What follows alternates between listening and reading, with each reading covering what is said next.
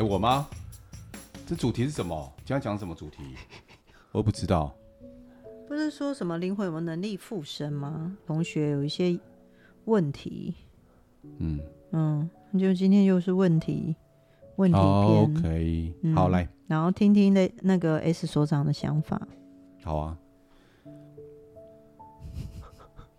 用心的录音吗？不知道怎么怎么开始。好了吗？开始喽。OK，好来。他已经问我们好多次啊，到底要不要开始？好烦啊！我来说啦。Hello，大家好，我是灵魂事务所的 Jessica。Hello，大家好，我是 Larry。你好，我是灵魂事，呃，不对，我是八零三研究所。我坐在这边，我就变灵魂事务所。差不多啊，你进来以后，我是八零三研究所的 S 所长。今天所长要用性感、好听、沉稳的声音的声音。来为听众朋友展露出他其实原来的样子，嗯，那严肃严谨的样子，嗯，是吗？Super 所长，你这样讲，我现在从头到尾就只会，嗯嗯嗯。好，我们现在讨论一些主题啊，这些主题是听众朋友他们很多很好奇的一些主题，嗯哼。然后今天刚好所长在，我们也想听听看所长他的想法，嗯，跟他的感受是什么，跟大家分享一下。所长，我想问你啊，你从过去到现在，有没有人，或者是你有没有听过有人说，哎，我的家属过世了，结果，哎，我们突然有飞来一只黑色的蝴蝶，或者是突然有一只甲虫，一直就是绕着那个棺木上不走。呃，这个是很常见的状况吧？然后我这边听到的，我们这边的朋友或者我们听众遇到的是蝙蝠。我遇到最神奇的是蝙蝠。蝙蝠那是怎么说？嗯，就是蝙蝠飞进来嘛，然后在家里绕。哦，我听到的是黑色的蝴蝶啊，有时候是白色的，然后就是会绕着不走。然后他们就是说，哎，家里很少来蝴蝶。我听到的是什么？是这个是我朋友自己亲身经验。嗯。呃，我有一个同学也是在三阶段同学，他大概三十几岁吧，因为脑袋的一些状况，后来就离开了。嗯，然后那个时候刚好他家人也跟我们蛮熟的，他家人居然在他们，他是住市区里面哦，住万华的市区小巷道里面，在他们家的巷口看到晚上有一只白鹭鸶站在马路中间，一直看在他家里面。所以他们很确信的是，这个到底是不是我姐姐回来看我们？嗯，而且在那边待很久。晚上的时候不是在巅峰时区，就大概十一二点的时候，车比较少的时候，站在路上看了他家，盯了好久，嗯，然后才离开的。这是很神奇的事情啊！我记得我以前跟我女儿有聊到这事情啊，就是聊到万一我怎么了。然后，如果他看到什么样的昆虫，他都不可以动手。哎、呃，我觉得有可能会是泡妞吧。你比较好。我女儿说，所以遇到蟑螂也是要放手嘛。我说对，因为我也不知道我会变成什么，所以任何时候只要我还在办丧事，你就什么都不准动，什么都不准干，好不好？让我好好的可以陪你最后一段路。他说，如果是这样的话，其实没有必要。哎，南部是真的会这样子。呃，至少我们家里在处置。嗯，南部处理丧事的时候是这样，就是说，嗯、呃，来处理丧事的一些工作人员会说，假如你在灵堂上看到了什么昆虫或者是什么生物，尽量不要拍打它。是啦，呃，嗯、即便是传统的那种道教的做法说法也是一样。那因为。跟在庙宇或者是在我们正在处理白事的状况不太一样，嗯，唯一可以共同使用的，我我现在讲的是，我觉得我这边的，因为一般人我们看不到、感受不到，嗯，你立刻马上拔不会就知道了，嗯，那个有时候一拔是连续三个行不会，嗯，对，那当然，嗯，我我不知道这个可能要问你，是有最后的话需要说，还是只是想回来看最后一眼呢？嗯。通常灵魂其实往生之后有很多话会想说啦，可是大部分我们第一个第一线先处理的都是灵魂的情绪，因为他大部分都搞不清楚他到底是发生什么事，而且最近灵魂沟通的状态之下，从以前到今现在的经验，通常是以为自己在做梦，这是第一个。嗯，第二个就是说，他是不是透过昆虫或者什么，有些话想来跟我们讲？应该是说，他其实就是站在我们旁边，有些话想要表达。我倒是没有看到灵魂，他是附在昆虫上的状态去做一些行为，倒是没有看过。因为对我来说，他们的意识体就是站在家人的旁边，或者是坐在家人的旁边这样。但是有没有这种可能性？嗯，我们超觉力常常不是在讲说意念上的传递吗？是，会不会是因为他们留下已经没有肉体有意念？嗯，他们的意念。跟所谓的昆虫啊，或者是动物产生一个共鸣了以后，嗯，让他们回家，借由他们来告诉亲人。因为我们有这样的想法，我们在就像比如说南部的人，嗯，他们在生前的时候是有这样的意念在，用这个方式告诉家人说：“我回来了，嗯、呃呃，我也想念你们，但是我要离开了，所以我走了。”嗯，然后他让昆虫用那种就是我们说意念上的共振方式，让昆虫去帮他完成的这件事情，有那种可能性啊？嗯，这样讲到生物学的昆虫，昆虫其实大部分的反应就是有些是趋光性，有些什么，它们其实是很很反射性的行为，比较不像人的设计这么的精巧。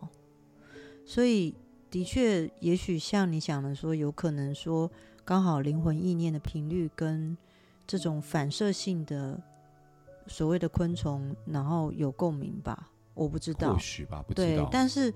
理论上，就像 S 所长，我想问你，你所定义的附身什么？你知道我定义的附身是，你知道，就是灵魂的意识体跟昆虫的状态之下。我先讲，我定义的就是，嗯、对我来说的附身是，当灵魂的意识体，我看到那个状态，它是贴在昆虫的状态里面，等于说它的意识体是包住、包覆住昆虫的，呃，我们肉眼所看的形体。对我来说，那叫附身。嗯，那我不知道两位觉得的附身是什么意思？至少我觉得在这个领域哦，然后遇到的的状况或者个案，嗯嗯，越来越多。我小时候的附身就比较像是那个鬼电影，你知道，就是人在背后，然后粘上来，然后你脚还会垫脚尖走路，然后他开始操纵你的行为。就你的经验嘛，哈。我从认识你之后，这个经验就少很多。我是说，我一直以为是这样，嗯、可是随着可能我们的听众或者我们的朋友回馈的比较，嗯，好像不是那个状况，比较多的是，即便就是在附近，不用说真的粘上去，也不会真的什么坐在肩膀或是什么的，可是他就是会感受到不舒服，然后或者是会影响他在某些事件上面的进行。所以我我以前以为的附身是，我就成为他的容器，嗯。可是说真的，到目前为止，我还没有遇到真的是容器的状况。即便是修家，或者是跑到宫庙里面去处理些什么，都不是我这个肉身成为容器的状况。甚至更严重的，可能他去了比较脏乱的地方，带了脏东西回来，看起来，呃，用比较科学的解释，他是他的状态被影响，影响了他的。他的视觉、他的精神、他的认知、意识，可是并不会去影响到说他完全的失去了自己的主控权。嗯，对我我看到的状况比较多是这个样子。嗯，另外我可以分享一下，就是这跟灵魂无关，但跟灵界有关。嗯，就比如说我曾经看过好几次，我不知道那是巧合还是什么。我先讲，我不知道那是巧合还是什么，因为我无法跟灵界沟通。但我知道他们的存在，我看得到。那他们会存在在嗯山林里面，或者是靠水，有时候靠近市区也会。然后我曾经看过不止一次，就是当那个气场在那边的时候，旁边会围绕着不少昆虫，嗯，不少哦。那个不少是，你知道，通常四五月份是蝴蝶它们破蛹而出变蝴蝶的时候，那那个时候基本上我们都会有观蝶的。赏蝶的时间嘛，嗯，那其实那个气场在的时候，我会发现它旁边围绕大概十几只、二十只的一个状态就聚集。其实理论上在大都市里这样的情况是比较少的。我的确有看到是那种临界的气场，我不确定是不是吸引啊，然后让昆虫靠近。所以这个部分我会去想说，因为我很少提灵界嘛，比如说我偶尔才会听到哦，那气场、磁场、精灵这种地缚灵，我也很少提。然后我就发现说，像有时候地缚灵在的地方，你会发现那里的蟑螂或蜘蛛特别多。嗯，我等下再解释给你听，为什么我会现在突然笑出来。对，对对对，就是特别多。那我也不知道为什么，就是有时候你会发现，或者是你那个那边的植物特别容易死亡，然后这个磁场就是比较不一样。嗯，我刚刚笑出来是因为就前几天嘛，对于我们那个我我那里小地方，我们所在的那一栋楼，大家已经大概脑袋都有一些想象画面。然后我不是说它那个白天跟晚上的呈现是很不一样的吗？对对对对。其实哦，它虽然那个能量状况是那样，但它不是一个脏乱的。然后大概前几天吧，我又待到一点多了，然后我就要去丢垃圾，反正现在都很自在了嘛，也都很认识。然后很认识什么？哦，那边的一些兄弟。对。好，OK。然后去要去丢垃圾，垃圾间灯一打开，干，我真的没有在胡乱的。他妈的，起码超过一百只蟑螂在那边跑，走廊上。我没有被鬼吓到，我被蟑螂吓到，没有，全部都在我们那个垃圾间里面。哦，垃圾间里面。对。天哪！但垃圾间不是很正常吗？不是，他平常他平常不会，那个是一个不正常的状况。哦。然后我嘴巴还在念说，看我没有被鬼吓到，我居然被了这么多只蟑螂吓到。重点是哦，嗯，我那个灯就是那个丢垃圾的地方，那个灯打开，哎，他们就突然间全部。他们就是暂停，好像开会吓到暂停，然后我也吓到站在门口，我还问他们：“那请问我现在是可以丢还是不能丢？” 对，然后丢了我就赶快跑了。所以你跟蟑螂沟通，然后所以我女儿听到这一集就会知道，在我贵心的时候，如果她看到蟑螂，那个就是我的。对啊，就是我是觉得磁场跟气场跟灵界，其实有时候会让我。不由自主，因为频频率太频繁了，不由自主会想说跟他们有关。哎、欸，我问一下，嗯、你你现在嘴巴你所讲的灵界，嗯，比较像是在我这边我定义讲的那一种精怪那一类的，对，不对？对，精怪那一类的，就是说可能大家说的树精啊，嗯，嗯嗯，或者是靠近石头的，或者是有的很小，大概只有你一个手掌大高的，嗯、呃，也都有。然后有的大到可能两三层楼。嗯，随着时间这么久，然后嗯，认识你，认识 Larry，然后灵魂事务所，对，越来越久呢，鬼的这件事情好像其实已经没有那么可怕了。对啊，就是你知道人类就是活着的鬼嘛，所以我们要往妖魔界走了嘛。所以遇到 灵灵魂，我真的觉得那是一个还可以的事情。对，我们所害怕的鬼可能是。别人朝思暮想的的的家人、亲人、灵魂，嗯，对。可是精怪这一类的，也是我在比较属于道术这边的研究，我比较难去解释的。精怪的能量状态是不是跟鬼的比较不一样？同时间，它可能也是一个比较不好处理的的能量吗？有的精怪很，我不能说善良，就是好相处，这样这样。对我来说，就像有有时候我问事的时候，会有人来问我说：“狐狸精真的存在吗？”我们有在拜狐狸精，嗯，哦，这些精怪类，哎，拜不拜好像真的也很有效。那他们真的是存在吗？不然怎么这么有效？然后，嗯，我不知道你有没有听到房间，就是有些人是会拜猪八戒，嗯，对。然后他真的存在吗？都会有很多我的学生来问啊，只是我很少在灵魂事务所 Podcast 提而已。精怪类存在，只是我很少讲。刚好你们两位都在，那我就提出我的困惑点。嗯、好，当然在道教这边一样，真的我们会讲到精怪、妖精、嗯、妖怪啊，这种统称是这个样子的。嗯，狐狸精 在东北叫做大仙呢。对啊，好吧。哦，如果我可以养，哎、呃，嗯、我现在只是讲话，呸呸呸。好，如果我可以有一只。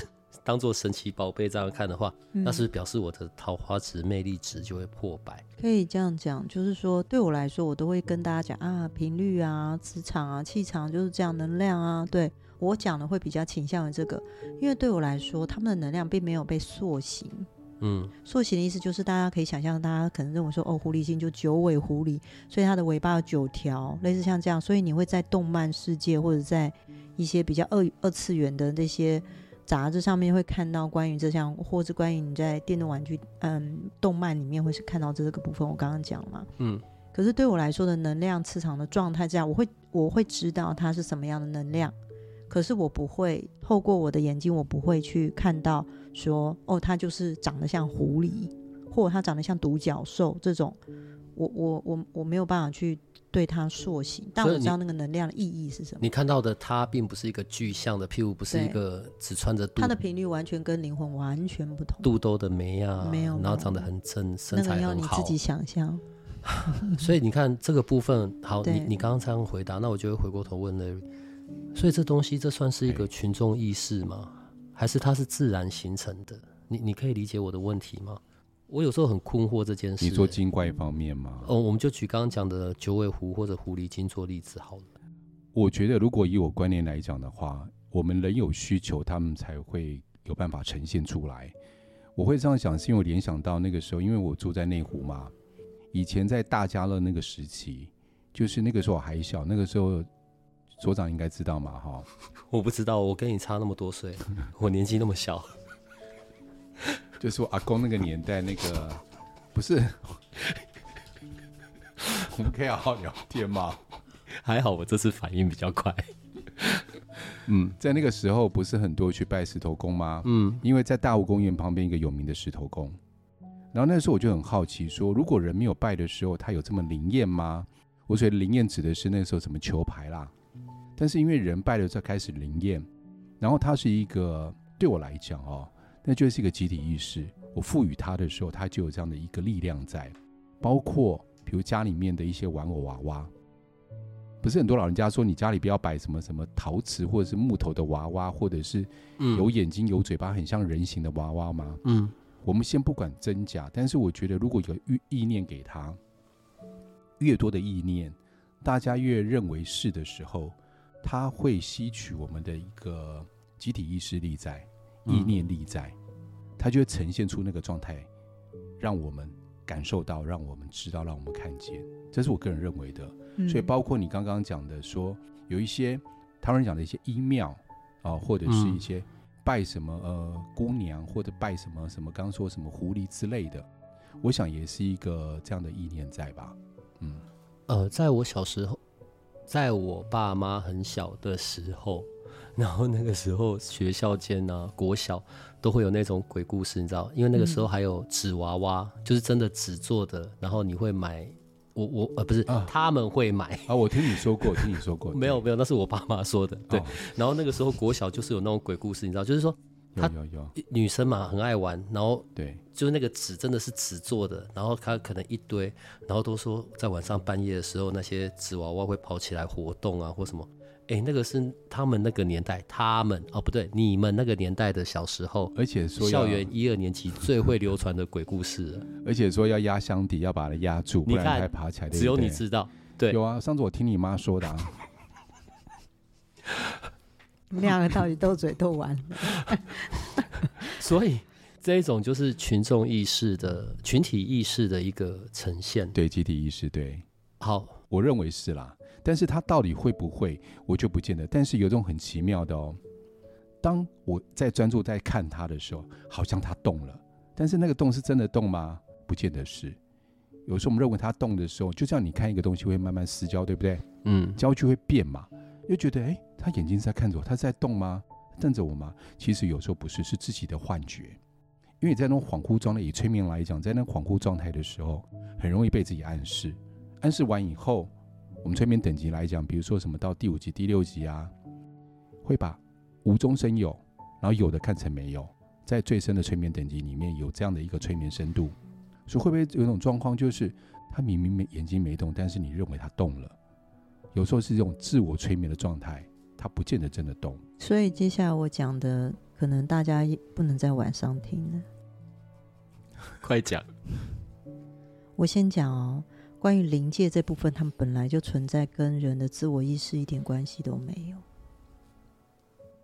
呃，本来就在。对，但是加上人的需求，他就获获进了人的意识，他就得到力量，对不对？对，他又获进获尽了人的意识，所以在我比如说我们去山区走路啊、散步，其实那些能量，有些能量是很纯粹的存在，那些灵界是很纯粹的存在。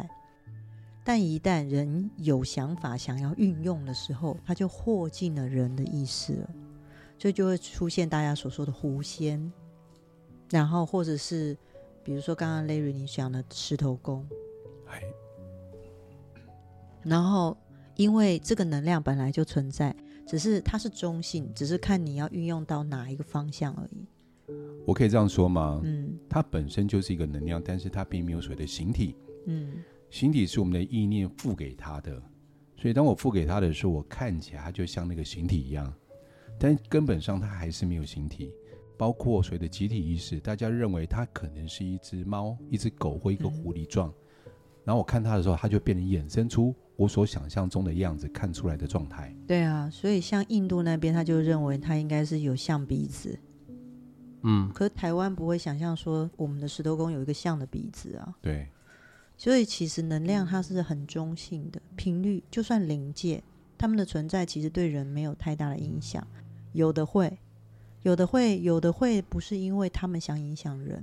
是他们频率跟人太不一样，所以人在旁边会有引起不舒服的感觉。我想到了，嗯，云，云，对，当思念的时候，看那个云就像长得像妈妈，哈，比如说你思念妈妈嘛，在远方嘛，我比喻，我就不讲女朋友，你就硬要哈，不是，你刚刚讲思念，思念，对我刚我刚刚听成了失恋，哦，我刚刚讲错了，所以谁会失恋想到妈妈？发音不标准，不好意思。思念的时候，他，所以有时候念想动物的时候啊，就会想到自己看起来像一个宠物一样。嗯，因为云本就中性的嘛，它可能各式各样嘛，它变来变去的嘛。嗯嗯，同一朵云哦，同一个时候，所以看起来状态不一样。但其实啊，有时候灵界的存在或者是灵魂的存在，的确会移动室内的东西，包含你们所认为的物品。有可能的，嗯、但是呢，如果刚好刚好，我先讲刚好移动到娃娃，那大家就拍成很惊吓的影片，然后就觉得这边在闹鬼。其实平常旁边就是都是灵魂啊，只是它刚好移动是娃娃。你不是也看过吗？嗯，对啊，你看过什么？看过物品被移动，在他面前被移动啊？看过移动的是点滴架。就是医院的点滴架，对对对。那其实某种程度，当然就是我们会解释说啊，那个地板太滑，擦的太干净，所以它会动。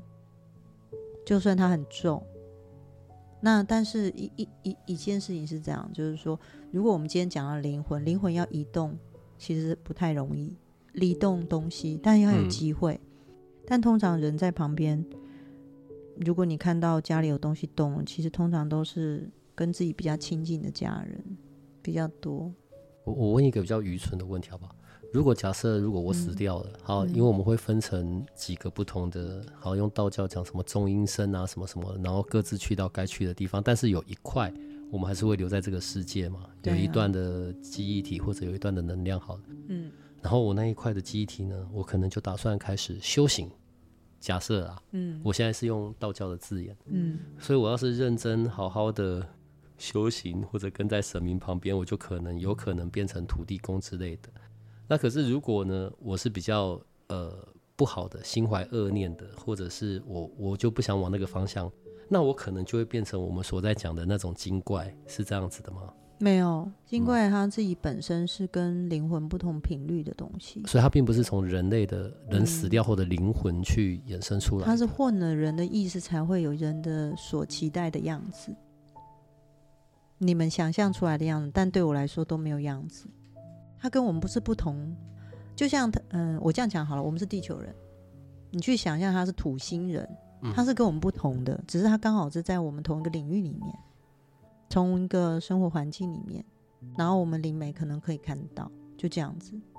但它其实跟我们是没有相关性，只是因为我们很想求取财富啦，求取爱情啊，求取我们想求的健康啊什么吧这些，所以我们就混到了我们的意识，告诉他，就等于说我我们把我们的意念跟他们的混在一起，他就变成一个地球土星人，然后他就会满足你的想法，然后你就更祭拜他，就这样子成为一个 cycle，就变成是这样子。我我最近在这一块上面会有很多的思考点，嗯呃。有的时候还是会从宗教或者我自己这种比较偏向道教的信仰在看这件事，但有的时候脑袋也还是会有一些比较逻辑的、比较科学的，嗯，会需要一些解释。好，我现在要举的例子就是北港武德宫好了，嗯，北港北港武德宫是我非常喜欢的庙宇，不仅只只是因为里面是五财神，而是呃，我踩进去，对于我来说那种相连、相呼应的状况，嗯。是比较特别的，嗯，然后当然也因为这段时间，呃，我们这里跟武德宫的神明也有一些东西在进行。好，是。先先不讲我们自己这一段的事，我现在纯粹讲的是感受，嗯，所以我就会有些想法，有些疑问。当然，那个地方本身是好的，里面的神明的能量也非常的不一样，嗯，那究竟是最原始先有这些神明在那里，还是是因为有这一股能量再加上？很多人类的集体，就是你知道，他那个信众是非常非常多的，大家都共同的觉得啊，武德宫很棒，武德宫很灵。然后就像可能有人喜欢白沙屯妈祖，有人喜欢朝天宫妈祖，对，我都喜欢。我只是在讲我自己，我对于武德宫的这个连结性上面，所以是先有了，然后再加上群众意识，他就一直的呃加倍的长大，还是是因为他原本就有。所以这一些所谓的群众意识并没有特别的加分哦，请问两位是如何看的呢？雷雨怎么看？我在讲我我这边看的。哦，我在看你，所以请说。对各位听众朋友，这就是他们平常录音的样子。嗯，我先讲哦，能够盖出大的庙宇，它一定有出现了非常多的神迹。嗯，一定的。在刚开始在蓬勃发展的时候，一定出现很多不可思议的故事。然后你只要问那个庙宇，他们就会可能刚开始源头就会告诉你说：“哦，那我们发生了什么？”嗯。但我先讲，我刚刚有举例一个地球人跟土星人的想法。那我就说嘛，他们是土星人。嗯。那我们讲的是灵界。嗯。但你可以这样讲，好像金星人好了。举例，我我我先讲那个金星人，不是大家看 YouTube 的那种金星人。我知道有很多人在介绍什么经验，我就举例说，他可能是来自于另外一个维度的意识体，嗯，但他 maybe 他想跟地球人互动，嗯，所以他会建立一些联络的管道，包含灵媒，包含突然有人提档，或者是我成为神明的代言人，找到这个部分或托梦。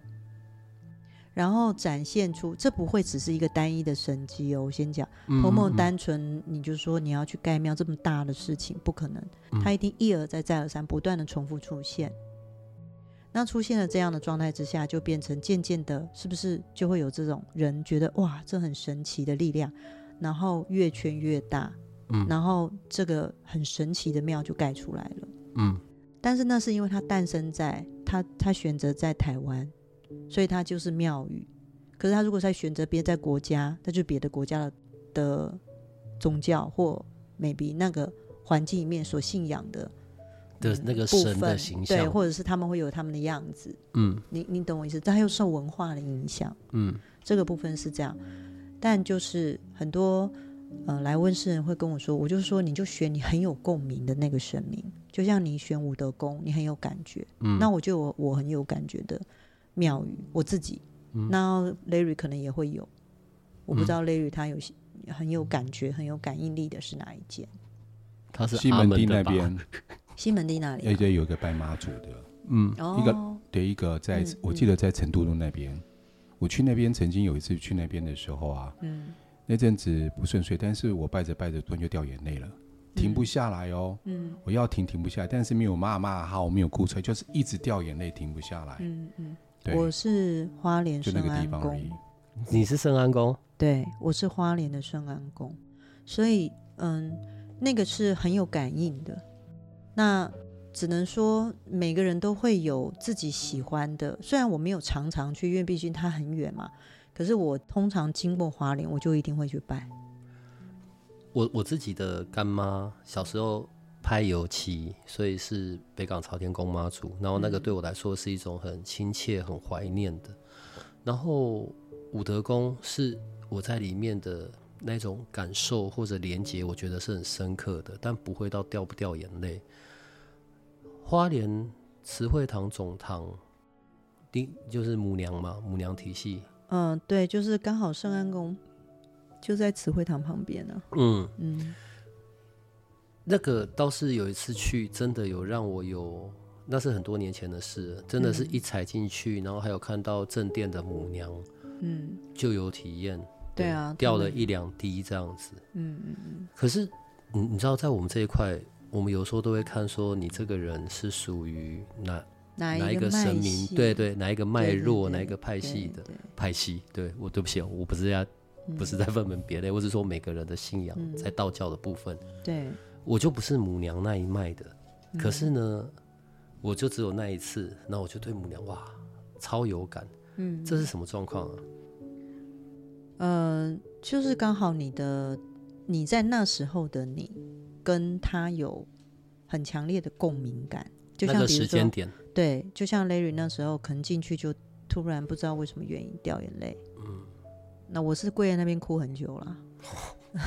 你会哦？我我那时候会，所以所以就是，当然现在过进去，我不会跪在那边哭很久了。嗯，但那就是会有这种感觉，就是你在那个时候的当下，你就是你的，我们讲灵魂跟他有共鸣共振，嗯，那也不可考，也不知道是什么原因。当然，有些人就是从此就踏上灵山之路，当然有可能。但就是我那时候就是会也会掉眼泪，所以就像你那个每个当下，你很有感觉共鸣。但是因为有了共鸣之后，他可能支持了你的生活上，也许有心理的安定的力量，然后让你往前走，然后发生了一些特殊的事情嘛。比如说 Larry 有吗？哦，我刚刚我觉得那个部分啊，它是一个疗愈的力量。嗯嗯。比如说今天我在你时常有。有一些朋友来问事的时候，嗯，不是一看到你就开始掉眼泪吗？他也不认识你，这可能听过你的 podcast，嗯，会见到你这个人。像我之前有一些个案，他也是一看到我就开始掉眼泪。我还没跟他说话，我那时候我还没有，我刚开始做催眠的时候，我就很好奇问他说：“他说不知道。”我就觉得看到你，我特别的安定跟安心，然后不由自主的内心的那个悲伤跟眼泪就滑出来了。大家觉得说很释放，我觉得那是。或许跟庙宇里面会有一种安定的力量在，因为那个安定力量是我们集体一直在那边的，因为大家去那边静心嘛，可能是念经嘛，所以那边会有一个会有一个集体力量在，所以到那个地方去以后，自然而然的会把内心的部分给打开跟释放出来，会觉得说这个地方可以接得住我，我可以在这边安心，我可以在这边，呃，好好的把我的内在的不知道是悲伤还难过还是遗憾。都可以好好的做一个把它给释放。我蛮喜欢你说接得住我那个感觉。嗯，对啊，我觉得不管是东方的神明或者西方的大天使吧，就是约到这一段时间，我我自己在看我自己，有时候也会觉得很好笑。呃，大天使好了，所以当我们要做一些疗愈的事情，我们呃灵气，我需要场地有些净化，我就要找大天使 Michael，或者我要切断自己的一些能量场啊、白光啊。就是找大天使 Michael，如果需要疗愈的时候呢，就是找那个大天使拉斐尔，嗯，然后他是属于疗愈系的嘛。那如果有些讯息希望带到更高维度的，就要找大天使圣德芬。你看他们也是分门别类的。然后在我这边呢，要讨论跟那个要讨论要看到跟财富有关的事，就找武德宫。然后要教救苦救难，就要找观世音菩萨。失恋就要找母娘。然后呢，斩妖除魔就要找太子或者是济公。我可以问一下吗？我说我我有时候觉得这些神明一定会觉得我很烦，哪里好笑？你解释一下。不是，所以我们有这么多的神明的护持帮忙。我现在是用比较尊重的方式，神明的护持帮忙。对。可是在，在在 Jessica 你这里，所以对你来说，这些不同的神明，也许是因为在东西方文化上，他们的呈现长相不同。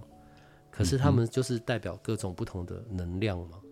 对，很多人问我说：“哎、欸，老师一天到晚听你讲上面上面，他是同一个人吗？”好像不同吧？对，他们问我这样，我我只能说不同频道。那是不是就跟你刚刚形容一样？呃，疗愈系找谁？嗯，呃，财富找谁？什么找谁？其实它是不同频道的。只是我刚刚在笑，我只是觉得他们会不会觉得我很烦？就对了，三不五时抠，而且一次抠还不是抠一个，抠了三个不同的来一起维视这样子。嗯，不用担心，他们觉得你的板已经很久了，不是就现在。在在身心里会讲一种东西叫灵性团队。嗯嗯嗯，嗯，就是说你去想一个高高高高维度的一个状态之下，它有一群团队。嗯，然后呢，你有需求，或者是也许这些团队会嗯开会什么的，然后给你一些讯息，类似像这样。所以我每次问事或回答大家的时候，不是同一个频道啊，我没有单一频道，嗯、就是有好几个。只是我想到，就像你想嘛，我想你想到财富就会想到谁，你想到闻声救苦就想到可能是呃观音，类似像这样。像 Larry 他想到什么，他可能就是会连接到西门町的。比如说，你说你很有感觉的那个妈祖，对对对，对，就是每个人都有自己很有共鸣的那个神明，然后相对的，因为你很有共鸣，相对的，你对他就会产生一种很强大的那个安定的力量。嗯，仿佛在你很担心、害怕、恐惧的时候，只要呼喊他，你就会觉得好像自己可以准备好什么那种感觉。有我在恐惧的时候，我就连接到 S 所长那边去了。所以我常常觉得我的肩膀沉重，好像坐着五六只。原来我的这一块的反应是真实的。嗯，好啦，今天不用再录啦，到这里就断了，没有什么要继续再讲的了。哎、欸，我们才讲到第一个问题，我们就讲到这样子，厉害、欸。不过时间也差不多了，嗯，没关系，我们接下来再可以继续回答听众朋友的问题啊。对对对对对，嗯，最后一个问题啦，嗯，反正难得可以，我是那个。听众，所以可以让我问问题。你不是只有一次当听众，不是听众，是来宾。嗯，你遇过最久、最久、最久、最久、最久的灵魂是哪个朝代的？他告诉我宋朝。照你理论来讲的话，宋朝他应该是名人，有人记得他，他才有办法存在。所以是要有被记得的才能在。哎呀，对，对，他一直被记得、被击败，在杭州那边。我我我现在问的问题，我我们在问的，因为是无可考的，所以也并不需要什么负责任。但我真的很需要你帮我看一下，呃，奇门遁甲，嗯，然后所以相传是古代打仗嘛，然后九天玄女娘娘，然后传授给那个皇帝的，皇帝跟蚩尤在打仗嘛，嗯，所以真的有皇帝这个这个 这个能量在吗？你是说？我觉得好愚蠢哦，是有皇帝的。还是什么样的？有有有皇帝这个人在吗？哦，你是说我们最最最古老的那个皇帝？对对对对对对。哎、欸，我、哦、最古老我目前没有看到那个能量过哎。但是有一个部分是这样：假如真的有庙在祭拜，嗯，但是我在嗯大陆的确有看到有人在祭拜这种，就是祭拜那个很古代、很古代的那种神祇，然后我发现里面真的有能量。可是那个能量，我真的不确定到底是不是你所说的皇帝或是什么他们，真的我不确定。有有能量没错，但他不会降下来在我面前说：“对，你看着我，我就是蚩尤，我就是皇帝。”类似像这样，没有。大庙跟正庙，或者所谓的阴庙，或者像我们刚刚讲的九桃宫，嗯，从你的眼睛看出去，他们的能量状态绝对是不一样的吗？呃，是不一样，但是没有分阶层。呃，好，这样讲哈，我们通常我们人类的世界是有分哦，玉皇大帝，然后接下来就有一个排行，嗯、对，排名排排排排排，嗯，这样排。可是对我来说，其实没有没有太多的阶级，但庙旺跟庙弱是有差的，多人祭拜跟少人祭拜那个能量差很多。所以，假如这个庙很少人祭拜。嗯，香火不鼎盛，像很多我们台湾人不是相信说，哎，他就要吃香的，很需要。其实那就是一个信仰跟意识能量的，他不见得也需要透过香传递。但如果相信他人不多，渐渐变少，他的能量跟力量就会散开。我最近对于神明的这种仰赖的程度是大的，不是说我自己要去呃跑公庙或是干嘛。我觉得不管是在灵魂事务所或者八零三研究所这里，我们常常都会有一些听众或者我们自己的研究生好朋友，他们会有些问题需要需要一些协助跟肯肯定确认。像我这里这几天遇到的，就是呃南部可能有一个有一个人家，他们在前两年哦真的去找了公庙做了法事，去超度他们一个离去的亲人好了。可是不管怎么样，都觉得这件事好像没有处理完，家中还是持续的有一些状况，然后所以来问我们。你知道遇到这个，我都会说去找一个在你们当地大庙、正庙去保杯，顺序是先保杯问神明，神明是不是愿意做主，吼，然后让我们可以问问题，然后有一个行杯之后，你就可以直接问了。所以是不是事情没处理完？哦，对，马上一拔就出来了，真的没处理完。然后他需要些什么协助？哦，给出解决方案再拔杯。你知道我最近都常常遇到这一种的，嗯。呃，我我这边唯一可以说的就是，你就是去找大庙，因为你所发生的实际状况，跟你所拔出来的杯或者前师，其实就会有相互相互验证的。嗯嗯。这段时间我们比较少，在我八零三那边，我们就比较少去谈到比较属于那一种，呃，一个由人然后来说要求你怎么做怎么做，然后或者多少金额或什么的那种。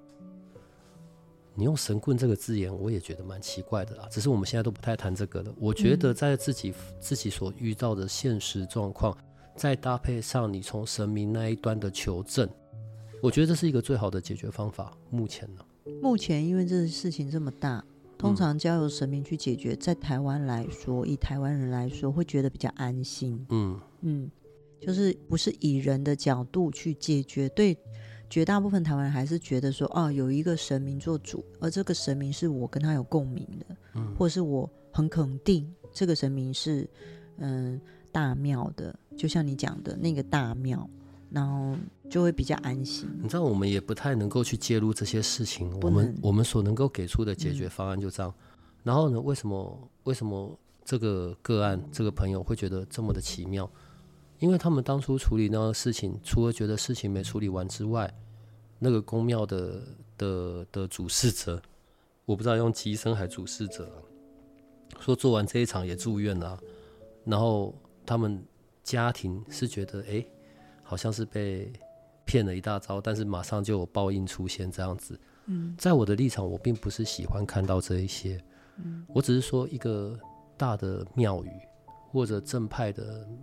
大庙的那个能量，确实是可以协助我们很多事情。嗯，以宝贝来说就比较中性嘛，交有两个杯去决定这些事。不过有一件事情我必须要说，就算在帮神明办事的人，他也不可能头好壮壮活到两百岁。嗯，对啊，所以他如果发生了什么事情，原则上不全然绝对是跟他所处理的事情有关。嗯，因为他还是会老啊，会生病啊，会有事啊，这样是很正常的。对啊，那一块是我们没办法去干预、看到，嗯、或者是多加臆测的啦。嗯，嗯，但大庙，然后正的能量，我觉得那边就会给出很多的指引。嗯，对对，没错。好，那我们今天先录到这里。OK。下课，当当当当当。谢谢大家，我是 S，拜拜，拜拜，下次见喽，拜拜。拜拜